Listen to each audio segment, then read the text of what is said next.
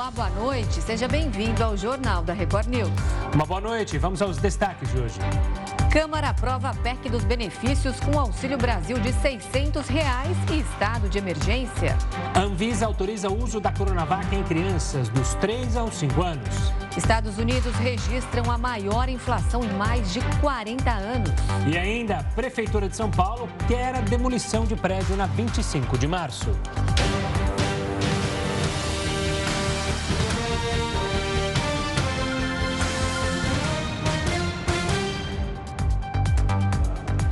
Câmara dos Deputados aprovou em segundo turno o texto base da PEC que amplia os benefícios sociais.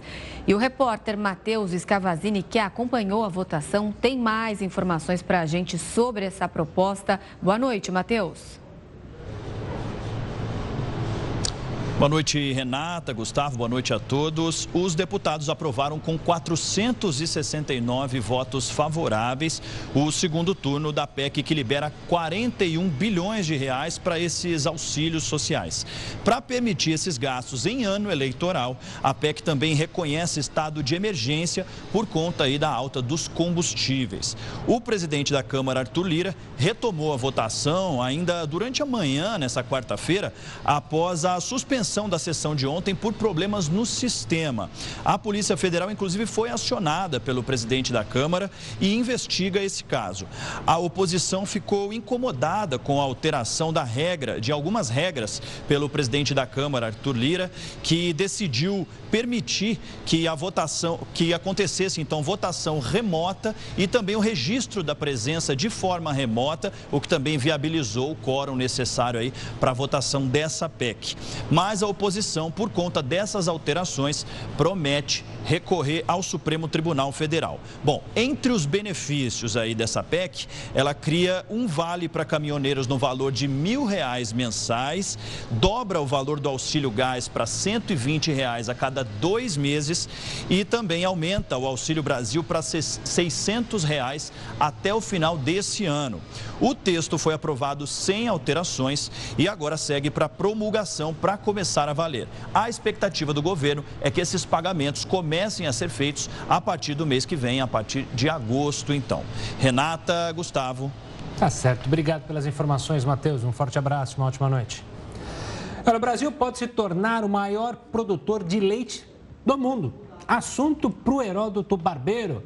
HB, uma boa noite. Isso pode trazer uma diminuição do preço do leite aqui no Brasil, que está tão caro nos supermercados, chegar até a viralizar imagens do leite, da caixa de leite beirando 100 reais, aquela com 12 pacotes, enfim. Conta pra gente. Olha, Gustavo, é, essa é uma questão interessante. Eu não sabia, por exemplo, que o Brasil é o terceiro maior produtor de leite do mundo. Achei uma coisa inacreditável, mas é fato. Nós produzimos 34 bilhões de litros de leite. Vou repetir. Nós produzimos anualmente 34 bilhões de litros de leite. E do jeito que a coisa vai indo, o comércio de leite avança no Brasil, se houver algum apoio por parte do governo, o Brasil poderá se tornar líder mundial na produção de leite no mundo. Agora, essa questão de chegar ou não no supermercado por um preço mais barato ela tem algumas coisas curiosas. Uma delas é que a gente já explicou por aqui. Existe o período da chamada entre-safra. Quando tem entre-safra, cai a produção de leite, cai a oferta do produto no mercado e, consequentemente, ele sobe de preço, como a gente já viu. Agora, tem outras coisas curiosas em relação ao leite, é o seguinte. É, 98% dos leites produzidos no nosso país, ele é produzido em pequena e média propriedade o que dá um valor importante para, para produzir, inclusive, trabalho no campo. Não são grandes propriedades, como, por exemplo, a soja, o trigo, o milho, etc. Pequenas e médias propriedades. Outra coisa importante também é o seguinte: é o fato de que nós temos uma quantidade imensa de território nacional chamado degradado. Só para vocês terem uma ideia, nós temos 90 milhões de hectares, 90 milhões de hectares de terra completamente abandonada e essas terras poderiam se transformar em pasto para a criação de vaca. Não precisa derrubar floresta, não precisa derrubar o, o, cerrado, não precisa derrubar a Mata Atlântica, porque já existem essas terras que elas poderiam ser utilizadas. Agora, a pergunta que não quer calar é o seguinte: por que, que então o leite tem pouca oferta no supermercado? Porque ele tem pouco valor agregado. Aquela, aquele leite né, envolvido no pacotinho, ele simplesmente subiu. Então tem caixinha. Na caixinha de leite tem valor agregado, ele fica mais caro, por uma série de motivos, inclusive conservantes que se coloca lá. Mas os produtores de leite preferem produzir queijo, que tem um valor agregado ainda maior. Então, consequentemente, uma parte do leite que poderia chegar do supermercado e baixar o preço, ele é levado para a produção de queijo em grande quantidade. E um detalhe interessante também que eu acho que a gente tem que contar para o pessoal. Recentemente, saiu um ranking mundial de queijos. Adivinha quem é que está no primeiro lugar? Queijo do Brasil produzido na Serra da Cadastra. Vocês já comeram um pedacinho desse queijo produzido na Serra da Canastra? Não só um, como vários. É impossível ter esse queijo em casa e só comer um pedacinho. É maravilhoso. Você também já comeu, Renata? Eu concordo, já comi. Adoro, adoro. Um ah, dos meus preferidos. Finalmente alguma coisa que a Renata come. Porque a Renata, a gente aparece aqui na redação, Heroto, com uma balinha. Ah com uma, é, um docinho aqui, um chocolatinho, a Renata já olha falando, mas vai comer isso agora? Sem certeza. Você acredita? Eu sou a fiscal aqui, é Heródoto. Fiscal. Eu não deixo ninguém comer doce durante a semana. Vou dando bronca aqui no pessoal. Carboidratos proibidos, Renata, é o seguinte, duas coisinhas. Primeiro, terceiro produtor mundial de leite. E quando a gente fala em queijo, a gente lembra em queijo francês, aqueles parmesões italianos são caríssimos. Os queijos na Suíça, que a gente faz aquela raclette. Já experimentaram ou não? Ah, isso é muito chique para mim. Isso é, não, é, não tive oportunidade. Uma coisa caríssima. Tá? E, no entanto, o melhor queijo do mundo é brasileiro.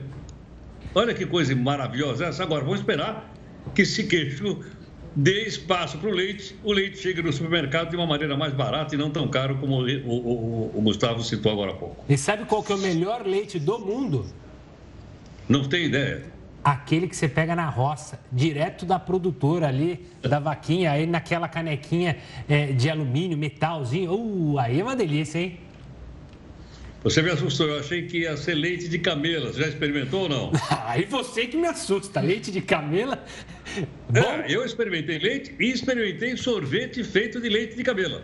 Olha só, deve ser uma delícia, imagina. Heroto, daqui a pouco está na hora de você tomar seu leite de camelo, mas ainda você volta nessa edição, tá bom? Já, já. Tchau, tchau. E o Reino Unido iniciou o processo para definir quem vai assumir o cargo de primeiro-ministro após a renúncia de Boris Johnson. A primeira rodada de votação foi concluída hoje, nesta quarta-feira. E nessa fase inicial, dois dos oito candidatos cotados para a função foram eliminados por não alcançarem o um número mínimo de 30 votos. Quem lidera a disputa é o ex-ministro das Finanças, Rishi Sunak, que obteve o apoio de 88 parlamentares. Ele é um dos membros do governo que deixaram os cargos na semana passada, no episódio que culminou na saída de Boris Johnson. E ainda nesta quarta-feira, o político britânico afirmou ao parlamento que deixa a posição de cabeça erguida. Voltando ao Brasil, a Anvisa aprovou há pouco o uso da Coronavac para crianças entre 3 e 5 anos de idade.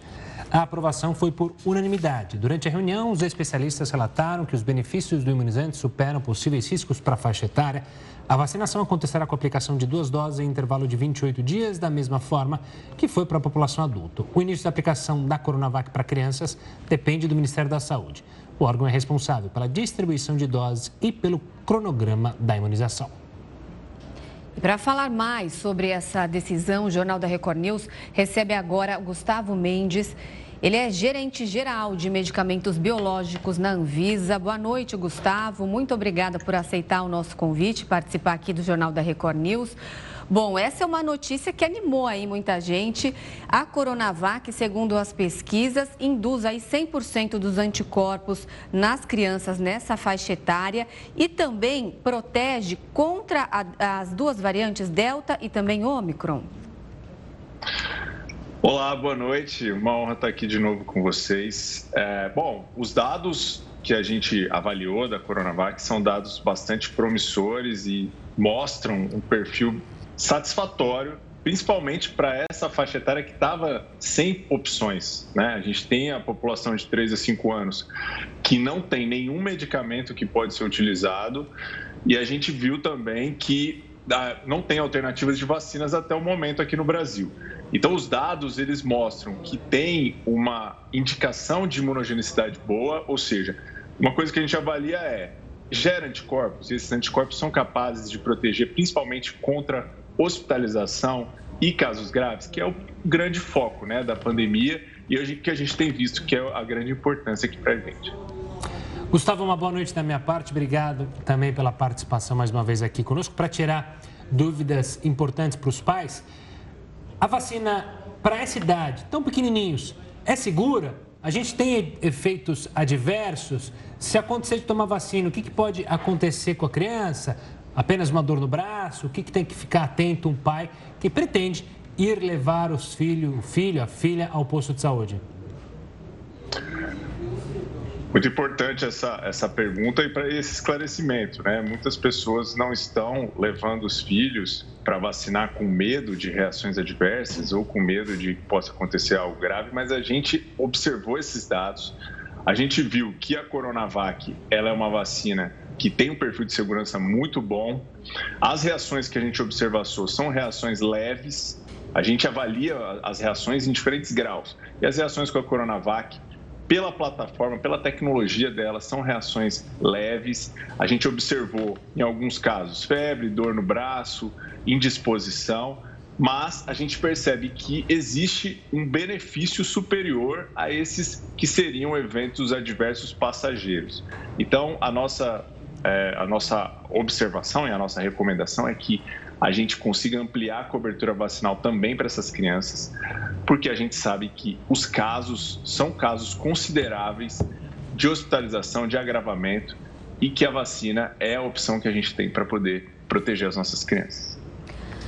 Todas as crianças, então, de 3 a 5 anos estão liberadas para se imunizarem com a Coronavac, exceto as crianças imunossuprimidas, é isso? Não, na verdade, a, a, a decisão final foi que as crianças imunocomprometidas também poderão se vacinar com Coronavac. O que, o que foi, o que talvez tenha gerado essa, essa dúvida foi o fato de que para seis anos para cima, a gente tinha colocado que, por ter uma alternativa como a vacina da Pfizer, é, a gente recomendaria que a Pfizer seria usada para essas crianças imunocomprometidas, porque a gente sabe que crianças imunocomprometidas não tem nenhuma questão de segurança, é importante ficar claro isso, não é nenhuma questão de segurança, mas nas imunocomprometidas a gente sugeriu uma plataforma como a da Pfizer, que seria mais adequada. Para as crianças menores de 5 anos, não existe opção. Então, por isso que as, as crianças imunocomprometidas também têm que se vacinar com a Coronavac até que tenha uma outra opção. Não é nenhuma questão de segurança, é porque a gente quer garantir uma proteção adequada. E as crianças imunocomprometidas, elas têm uma dificuldade maior para gerar anticorpos. Então, por isso que a gente é, é, colocou essa questão. Mas hoje, como só tem essa opção, todas as crianças de 13 a 5 anos podem se vacinar com Coronavac. Gustavo, pegando o gancho da Pfizer, que me corrija se estiver errado, ela tem uma dosagem diferente para crianças e adultos. E aí fica a dúvida para quem for vacinar o filho e se atentar a isso. Com a Coronavac, a dosagem é, é menor? É a mesma que é usada em adultos? Porque eu lembro que quando liberou a Pfizer, foram pouquíssimos casos, é bem verdade, mas que enfermeiras ali, técnicas, acabaram é, justamente injetando a vacina de adulto em criança. Exatamente. A Pfizer ela é uma formulação diferente, até por isso a gente fez questão de que fosse alterado, inclusive o rótulo, né? Então a cor é diferente, então é bem visual a diferença da vacina da Pfizer e é, e é importante sim, Gustavo, ficar atento a isso. Quando for levar o filho para vacinar e a opção for Pfizer, tem que se atentar à coloração, é uma cor laranja, diferente da de adulto, que é, que é roxa, e, e se atentar para verificar se é a dose. No caso da Coronavac, não tem essa diferença, então isso dá mais tranquilidade. É o mesmo esquema, são duas doses com intervalo de, de 28 dias entre uma dosagem e outra, e é a mesma que adulto, então por isso que não tem essa, essa preocupação e não vai ter diferença em, em rótulo nem nada disso. Gustavo, o Instituto Butantan disse que não está mais fabricando a Coronavac aí por falta de pedidos do Ministério da Saúde, mas que pode voltar a produzir. Então, isso vai ocorrer? Há uma previsão de quando essas crianças vão poder começar a ser imunizadas? Bom, pela regra, a partir da autorização de uso emergencial, já é possível a aplicação, né? Se a gente lembrar lá em 17 de janeiro, quando a gente fez a aprovação da vacina, na mesma hora já tinha pessoas se vacinando, né? Uma hora depois, 30 minutos depois.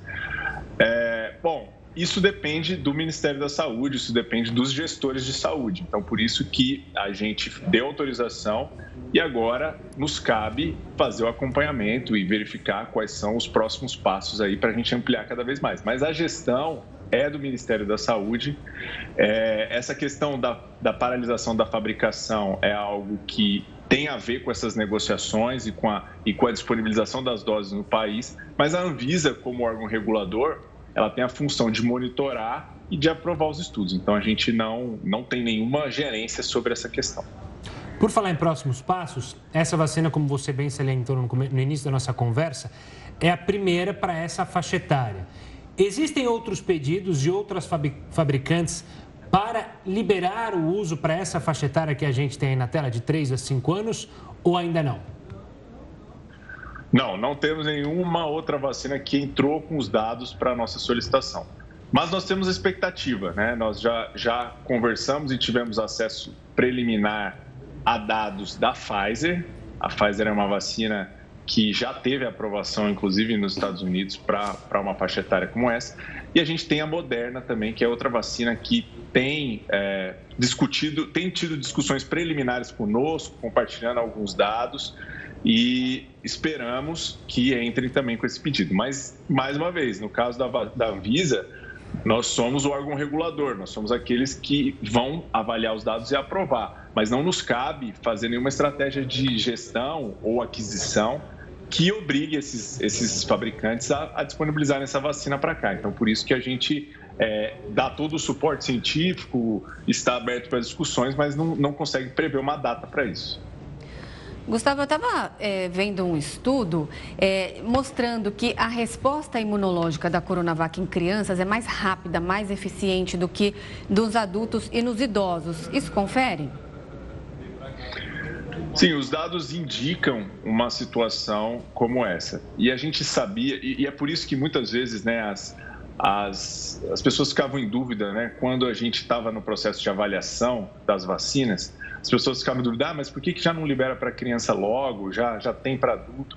E a gente buscou mostrar que o, o desempenho da vacina em crianças é diferente porque elas têm uma fisiologia diferente, uma capacidade imune diferente e não são incomuns casos em que realmente existe uma geração de anticorpos, uma, uma persistência de anticorpos diferente, porque elas têm uma fisiologia própria.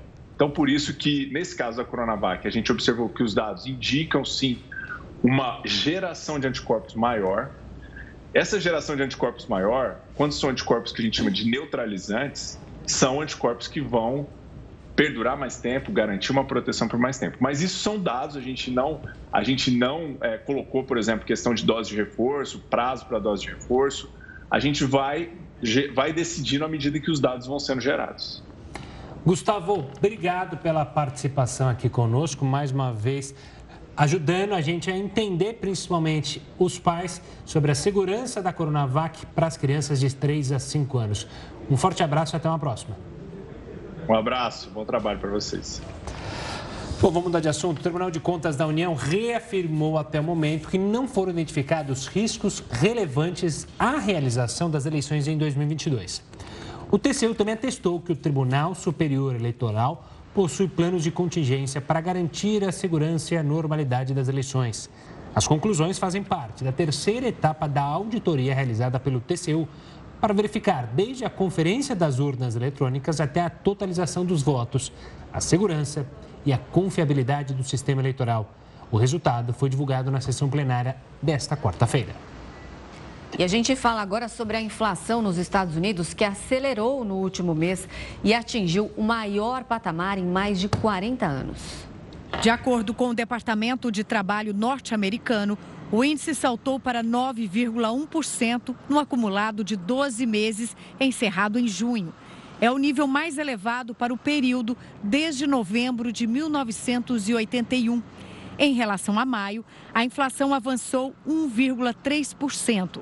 As altas puxadas principalmente pelo encarecimento dos combustíveis e dos alimentos superaram as expectativas do mercado. Com isso, os resultados reforçam a perspectiva de que o Banco Central dos Estados Unidos eleve os juros em 0,75 ponto percentual no final de julho.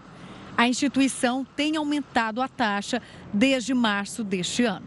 A inflação no país é impactada por problemas na oferta de commodities e pelos incentivos fiscais adotados pelo governo no início da pandemia. O cenário ainda é agravado pela guerra na Ucrânia, que fez os preços dos alimentos e dos combustíveis subirem. E com a tendência da alta nos juros para conter a inflação, aumenta entre os investidores a expectativa de que o país entre em recessão no ano que vem. Polícia acredita que anestesista que estuprou o paciente pode ser um criminoso em série. A gente explica os detalhes já já aqui no Jornal da Record News. No Rio de Janeiro, a polícia acredita que o um médico anestesista flagrado cometendo um abuso sexual contra uma paciente pode ser um criminoso em série. Hoje, os investigadores divulgaram novas imagens do flagrante. E o repórter Pedro Paulo Filho acompanha o caso. Boa noite, Pedro. Pois é, Renata, e diante das diversas queixas apresentadas nesses últimos dias na Delegacia da Mulher de São João de Beriti, na Baixada Fluminense, agora a Polícia Civil vai investigar os últimos 20 atendimentos feitos por esse médico anestesista, o Giovanni Quintela Bezerra, para saber se tem mais vítimas. Bom, antes de tudo, uma boa noite para você, boa noite, Gustavo, e a todos que acompanham o Jornal da Record News. Hoje, a Polícia Civil, como vocês disseram aí, divulgou novas imagens, a gente vai ver agora agora, essas imagens, elas são de um outro ângulo desse abuso a uma gestante que está desacordada, sedada em plena sala de parto. Essas imagens foram feitas por uma enfermeira, tá num outro ângulo. Isso porque o médico ele foi preso em flagrante por causa de um celular colocado pela equipe, que já estava desconfiada do comportamento dele. Esse celular foi colocado num armário escondido. Mas, para tentar ter uma outra visão, uma enfermeira também acabou flagrando a cena de outro ângulo. Para a Polícia Civil, diante dessas imagens, o relato feito pela equipe em depoimento está sendo confirmado de que o médico anestesista ele usou o próprio avental para tentar impedir a visão de outras pessoas que estavam ali na sala de parto. A gente lembra que o marido dessa vítima ele chegou a estar na sala de parto, mas saiu antes da mulher ser abusada pelo médico. Ele, inclusive, estava sendo esperado para prestar depoimento hoje, mas esse depoimento ficou para amanhã. Ao todo, a Polícia Civil já recebeu seis queixas de mulheres, de diferentes queixas, contra o médico anestesista. E para a delegada responsável pelas investigações, tudo aponta para um criminoso em série. Mais criminosa, de, uma característica de compulsividade que se observa, nós podemos afirmar que se trata de um criminoso em. Bom, hoje esse Ontem, na verdade, esse médico anestesista, ele foi transferido, ele tinha sido preso na segunda-feira, foi transferido ontem para o presídio de Bangu 8, um complexo penitenciário de Jericinó, na zona oeste do Rio de Janeiro. Mas a gente, a gente tem a informação de que ele acabou sendo hostilizado por outros detentos que estavam no complexo penitenciário. Por isso, o Giovanni Quintela Bezerra precisou ficar separado em uma cela. Hoje à tarde também, um grupo de mulheres se reuniu em frente ao hospital, onde esse caso de abuso sexual a uma gestante desacordada acabou sendo flagrado e que motivou aí a prisão do médico anestesista em flagrante. Um grupo de mulheres se reuniu em frente a este hospital para cobrar justiça. Eu volto com vocês. Tá certo. Obrigado pelas informações, Pedro. Uma ótima noite e até amanhã. Olha, após a confirmação de Jair Bolsonaro, foi a vez do ministro das Relações Exteriores, Carlos França, afirmar que o país irá comprar todo o diesel que puder da Rússia. A gente falou sobre isso, volta a falar com o Heroto Barbeiro dessa vez. Heroto, o que tem de novidade? Parece que esse acordo está próximo mesmo de sair? Parece que está sim. Inclusive, uma coisa que chama atenção, Gustavo, é o seguinte: não está sendo comprada pela Petrobras, não está sendo comprado pelo governo federal. A Petrobras está fora dessa jogada aqui. O Ministério das Relações Exteriores, cujo chefe é o ministro Carlos França. Ele está negociando, então, lá na Rússia. Agora, tem uma coisa que a gente precisa contar para o pessoal mais uma vez: é o seguinte. Não tem amizade entre países. Não tem o um presidente vai lá, dá, uh, dá tapinha nas costas do outro, né, seja ele qual for, de achar que é isso que faz as relações internacionais entre os países. Não é. O que é que faz relação internacional entre os países é o seguinte: país não tem amigo. Essa frase é do Charles de Gaulle. País não tem amigo. Tanto assim que a Rússia, apesar de estar na guerra, ela continua vendendo gás para a Alemanha. A Alemanha está fornecendo arma para a Ucrânia lutar contra a Rússia. Não é todo o gás que a Alemanha precisa, mas ela ainda está recebendo gás vendido pela Rússia e a Alemanha manda armas para a Ucrânia lutar contra a Rússia nessa guerra terrível que os russos não admitem, chamam de operação militar especial. E é uma guerra, uma invasão. Então a mesma coisa está acontecendo no Brasil. Enquanto está faltando diesel do lado do mundo e por esse motivo está muito caro, os russos estão com estoque imenso de diesel e não conseguem vender. E aplicando de novo a chamada lei da oferta e procura, então dizendo assim, escuta, alguém quer comprar um diesel mais barato? E o Brasil, então, ele é candidato a comprar esse óleo diesel e que chegaria mais barato no Brasil. Bom, mas essas transações também queria explicar para o pessoal que nos acompanha, não é como ir no supermercado e comprar um litro de leite, que nem a gente falou agora há pouco. Uma transação como essa leva semanas. Então é provável que, é, fechado o acordo, e parece que vai ser fechado ainda essa semana, esse diesel chegaria no Brasil mais ou menos no espaço de 60 dias. E por que diesel e não outro produto? Porque a cada 4 litros de diesel que a gente consome no caminhão, um é importado. Esse um viria então da, viria então da Rússia. Então, mais uma vez, eu digo o seguinte: não tem amizade, não tem viagem, não tem jantar. O que tem é interesse. É isso que move as relações internacionais entre os países do mundo, viu, Gustavo? Exato. É, Exato. Como você falou, né? não existe amigo e inimigo, existe interesses de nações. Vamos ver como que vai chegar nesse diesel, como ele é, vai impactar no mercado, afinal a gente falava, se não me engano, na semana passada você mencionou a questão da gasolina lá de uma refinaria da Bahia, que baixou o preço, isso ajudou a uma competitividade. Vamos ver se esse diesel vindo mais barato pode de fato mudar alguma coisa, porque os caminhoneiros estão sofrendo e estão sofrendo demais. Mesmo com a aprovação da PEC hoje, que a gente vai falar mais ainda, com auxílio para os caminhoneiros, isso não alivia a vida deles, né, Heroto? Mil reais não traz muito refresco para eles que rodam o Brasil inteiro e o diesel está caro. E olha, uma coisa que a gente pode enxergar também, Gustavo, é o seguinte. Vamos pegar, por exemplo, o caso da gasolina. O litro mais barato da gasolina está sendo vendido em São Paulo. R$ 6,30. Mais cara no Piauí, R$ 7,80. No caso do etanol, que é menos poluente, ele está sendo vendido em São Paulo mais barato, R$ 4,50. Mais caro, no Pará, por R$ 6,70. Então, esses preços também estão caros e que pese estarem flutuando. Por exemplo, o, o etanol, a diferença aqui é uma diferença de R$ 2,00 por litro entre São Paulo e Pará. E no caso aqui da, da gasolina, é quase R$ reais mais barato em São Paulo do que no Piauí. Bom, mudando completamente de assunto, é que eu fiquei curioso, né? Porque a gente falou do leite da camela. O leite da camela é mais caro? É tão caro quanto a gasolina, Heroto? Ele é caríssimo. Ele é caríssimo. Eu tive a oportunidade de experimentar, porque numa das viagens que eu fiz para a Índia, parei lá no Oriente Médio, né? e tinha então uma carrocinha vendendo o sorvete com leite de camela. E você não falou e se aí... gostou, Heródoto, é bom? Eu gostei, realmente gostei. Agora é uma coisa exótica, logicamente, própria de lá, né? E aquilo era mais para turista, para eu chegar e dizer um dia assim, vou lá no jornal da Record News falar que eu comei, que eu tomei leite de camelo. Tá aí, sonho realizado. Todos os nossos sonhos se realizam.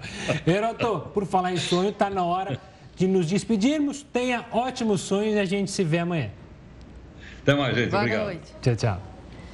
Bom, e a Prefeitura de São Paulo vai pedir a demolição de prédio atingido por incêndio na 25 de março. O Jornal da Record News volta já já.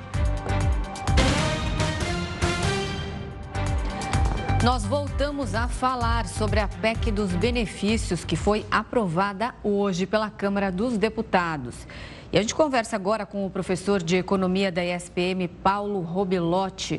Boa noite, professor. Muito obrigada por conversar com a gente. Bom, há pouco mais de 80 dias aí do, das eleições do primeiro turno, acaba de ser aprovada uma proposta é, que, que vai é, tomar aí dos nossos cofres mais de 40 bilhões de reais, fura o teto de gastos, infringe a lei de responsabilidade aí fiscal. A gente sabe que tem uma grande parte da população precisando desses benefícios, desses auxílios, mas a pergunta que fica é quem que vai pagar essa conta? É aquele famoso cobertor curto? Olá, boa noite. Uh, bem, é, é, uma questão extremamente delicada, justamente por esse ponto que está colocando, porque existe sim uma demanda social muito forte, uma demanda é, que beira a calamidade. Uh, a gente tem 33 milhões de pessoas no Brasil hoje passando fome, né? Uh, então, é uma, é, é, é, não tem como tratar dessa questão sem levar em consideração aspectos sociais. Mas, como você mesmo coloca, além dos aspectos sociais, também tem a dimensão econômica. Né? Então, como é que fica? O argumento até hoje para não se fazer algo mais agressivo para atacar a questão do empobrecimento da, da, das famílias brasileiras nos últimos tempos foi que não tinha recurso, que não tinha dinheiro. Né? E agora a gente se depara com é, é esse pacote aí, essa PEC da bondade. Né? Então, a primeira coisa que a gente é, pergunta, levanta, é por que não foi feito isso antes? Né? Ah, agora se coloca isto numa às pressas, a três meses da eleição, o que descaracteriza toda uma visão mais orgânica de como superar e atacar propriamente essa questão, né? Ah, e a gente desperdiçou uma janela de oportunidade para trabalhar e atuar ativamente e com organicidade para diminuir a, as mazelas sociais da população. Nos últimos tempos, nós tivemos o quê? Uma política de juros mais baixa. É diferente do que nós estamos vivendo agora, devido ao aumento desenfreado dos preços por vários fatores. Né? Ocorre que, quando a, os juros estão mais baixos, a evolução da dívida pública em relação ao PIB tende a ficar mais comportada, mais estável, né? que foi uma, isso que a gente acompanhou uh, nos últimos tempos. Por, porém, no momento em que os juros estão elevados, a gente assiste a uma política fiscal expansionista, né? ou seja, tem aumento de juros por um lado, tem um aumento de gastos do governo por outro, gastos que não estavam dentro do, do orçamento, não estavam no script, né? O que, que a gente vê? A gente vê é uma deterioração, a gente espera uma deterioração das contas públicas. Né? E aí é que mora todo o perigo, porque uh, a relação dívida-PIB subindo, o mercado financeiro olha, passa a olhar uh, com incredulidade para a solvência do, do, do, do, governo do Estado brasileiro. Né? E isso gera uma série de fissuras, uh, a começar pela uma deterioração do câmbio, né, que volta a rebater sobre os preços mais à frente. Né? Uh, elevação da dívida pública, por mais contraproducente que seja, também seja o quê? Novas elevações de juros, ainda mais se considerar o contexto externo. Então, nós já temos um contexto internacional muito deteriorado. A gente não precisaria, neste momento, de trazer elementos é, no cenário interno que piora ainda mais a nossa situação. Né? Então, essa descoordenação entre política monetária, que a política monetária está mais restritiva, os juros estão subindo, e política fiscal agora expansionista, ou seja, com elevação de gastos, existe uma clara contradição, uma descoordenação, e isso não é visto com bons olhos para ninguém, por ninguém. Professor, eu queria pegar isso que você está mencionando e fazer uma questão é, olhando tanto o curto prazo quanto médio e longo prazo. O auxílio emergencial, por exemplo, foi dado à população no momento que a gente estava com juros baixos e uma necessidade. Muito parecido com o que a gente está vendo agora, só que tem, como você mencionou, juros altos, um auxílio entrando. Na época do auxílio emergencial, aquilo foi importante para manter até a economia aquecida, as pessoas terem dinheiro o mercadinho continuar funcionando, ou seja, ajudou o Brasil economicamente. No curto prazo, isso pode acontecer ou não? Esse valor pode ser deteriorado justamente por um risco de inflação mais alta e no longo prazo pode ser pior ainda a bomba fiscal? Bem, no curto prazo, a gente tem claro, claramente um estímulo à demanda. Então, é esperado sim que haja uma melhora. Né? Piorar não vai. Né? É, um, é, uma, é uma ajuda e uma ajuda bem-vinda do ponto de vista social, mas tem que ser visto dentro das consequências, porque tudo, e a gente costuma brincar aqui em economia, tem tudo um trade-off, na verdade, aliás, na vida. Né? Então, para toda ação que a gente faz, a gente tem que estar atento para as consequências. E quais serão as consequências? é, de, uma, de uma política fiscal dessa. É já comprometer orçamento do próximo governo, do próximo mandato. Né? Uh, o que já que também vai ser marcado por um período muito conturbado. Né? É mais um, um, um elemento que a gente coloca aí. Né? Uh, os preços estão elevados.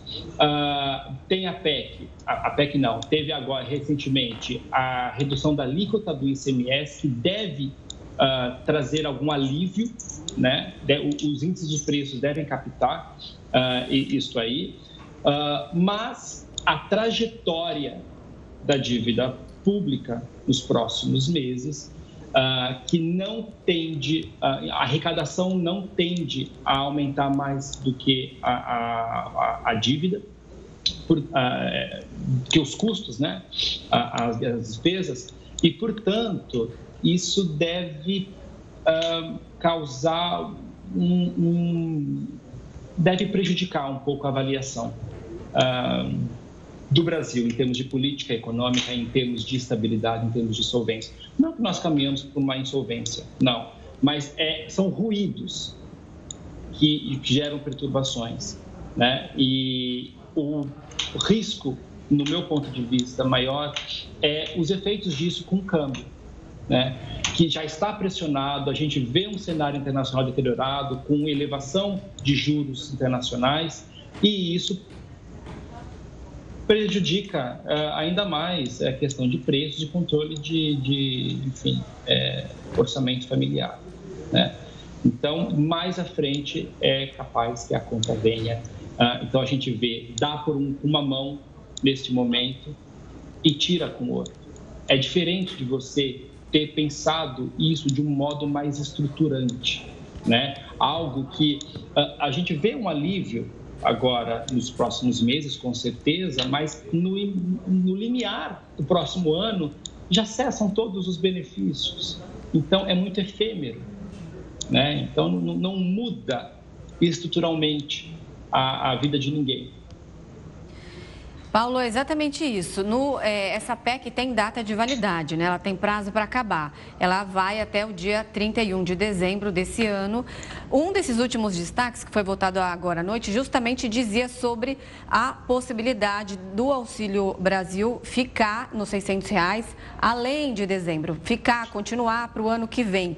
Se isso acontecesse, é, o que, que o, o, governo tem fôlego para isso? O que, que pode acontecer na economia do país? Bem, vai ter que ter uma repactuação e isso tem efeitos para distribuição, né, para enfim, para repartição do orçamento né, entre estados e municípios. O que, que a gente tem que ter, na verdade, é uma coordenação da política fiscal e da política monetária.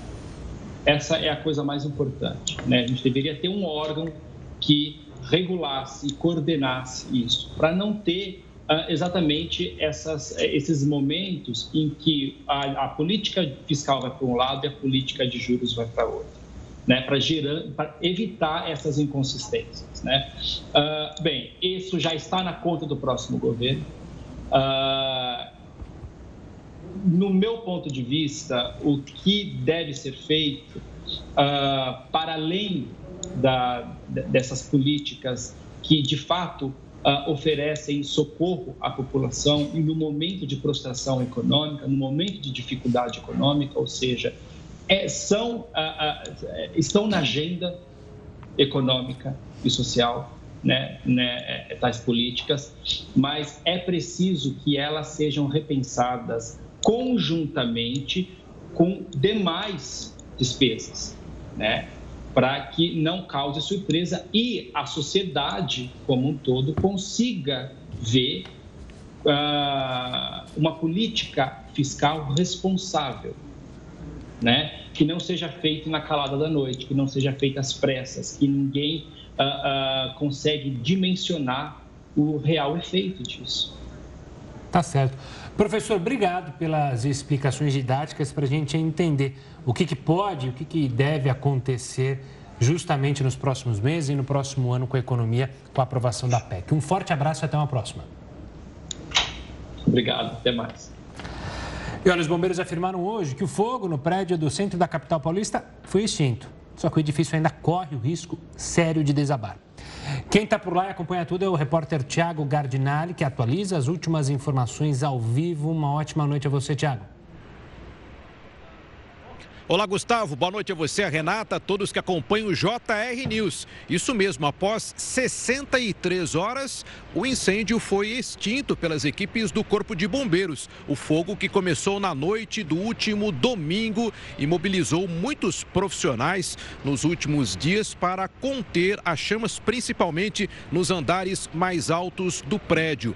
Hoje, durante o dia, a Defesa Civil emitiu um laudo condenando a estrutura do prédio e determinando a demolição da edificação. A prefeitura entrou na justiça com um pedido imediato de implosão do prédio. As despesas desta implosão deverão ser arcadas pelo proprietário do edifício. Caso ele não realize essa implosão no prazo determinado, a prefeitura fará, arcará com as despesas e depois vai cobrar judicialmente do responsável pelo prédio o pagamento dos custos da demolição do edifício já condenado após esse laudo da Defesa Civil.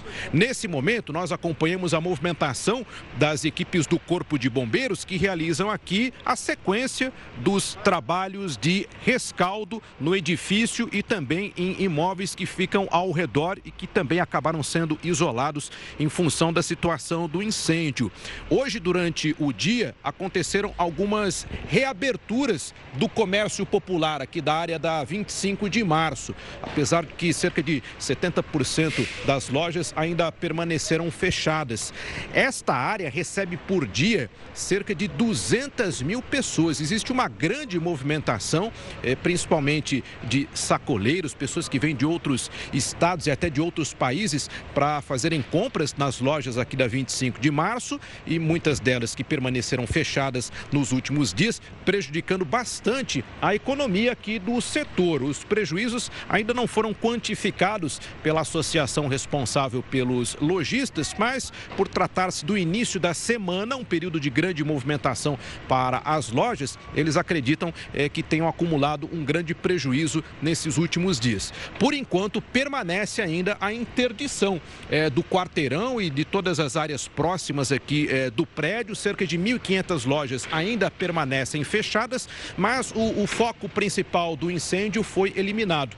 Hoje também, durante o dia, as equipes do Corpo de Bombeiros, com o auxílio da escada Magiros, fizeram pelo lado de fora uma avaliação andar por andar para a verificação das eh, rachaduras, do comprometimento da estrutura do prédio e essas informações que foram documentadas através de fotografias e de imagens em vídeo auxiliaram a Defesa Civil para a emissão desse laudo de condenação do prédio. Agora a expectativa é para a implosão da estrutura, o que deve continuar impactando na economia aqui da região, né? Porque eh, enquanto isso não acontecer, essa área permanecerá ainda interditada por questões de segurança. Nós continuamos acompanhando aqui eh, o desenrolar do trabalho do Corpo de Bombeiros e voltamos a qualquer momento com mais informações na programação da Record News. Gustavo e Renata.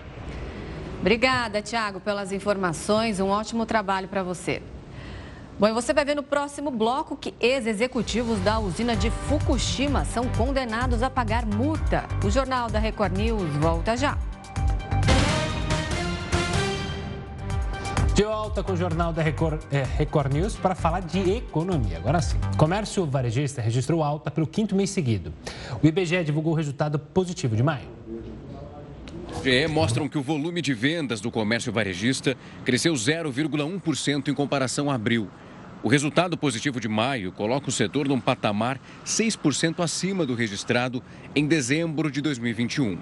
No ano, o varejo acumula um crescimento de quase 2%, mas ainda registra uma queda de 0,4% no acumulado dos últimos 12 meses. Os setores que mais tiveram taxas positivas em maio foram o de livros e papelaria.